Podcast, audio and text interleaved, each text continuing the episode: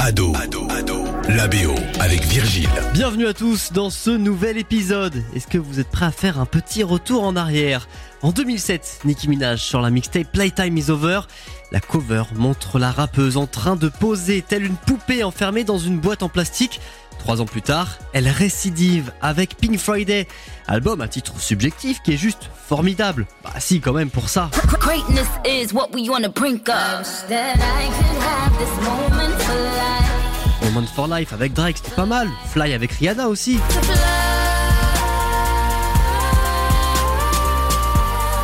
Et Blazing avec Kenny West. I'm blazing, feels like I'm blazing. This is a moment, grab your Kodak while I'm flying with a flow that is the greatest throwback since that Nolan Ryan. Bon, on va pas se refaire tout l'album, c'est surtout l'aspect visuel de Pink Friday qui nous intéresse. Sur la cover, Nicki Minaj nous refait le coup de la poupée. Perruque rose, jambes à rallonge, talons roses gigantesques. Nicki semble figée comme une Barbie. Il faut dire que la protégée de Lil Wayne a calqué la direction artistique de sa carrière sur le célèbre jouet Mattel. Même ses fans sont surnommés les Barbs. Alors 13 ans après Pink Friday, il était plus que logique pour Nicki Minaj de bosser sur le film événement de l'été 2023. Barbie. C'est une journée de rêve. Oh oui, c'est une journée de rêve, comme hier, comme demain, comme toutes les journées à partir de maintenant et pour toujours. Ça vous arrive de penser à la mort?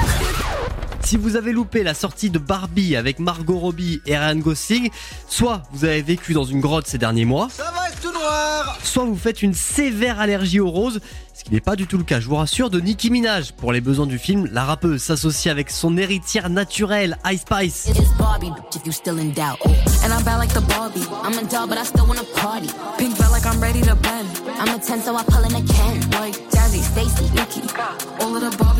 It is Barbie, bitch, if you still in doubt. And I'm bad like the Barbie. I'm a doll, but I still wanna party. Pink felt like I'm ready to bend. I'm a 10, so I pull in a Ken. Like Jazzy, Stacy, Nikki. All of the Barbies is pretty. Avec Barbie World que l'on entend lors du générique de fin, Nicki Minaj et Ice Spice reprennent à la sauce 2023 le gros classique d'Aqua, Barbie Girl.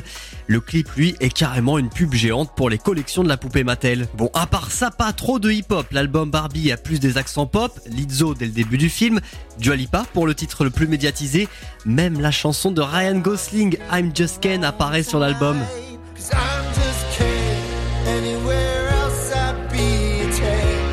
Is it my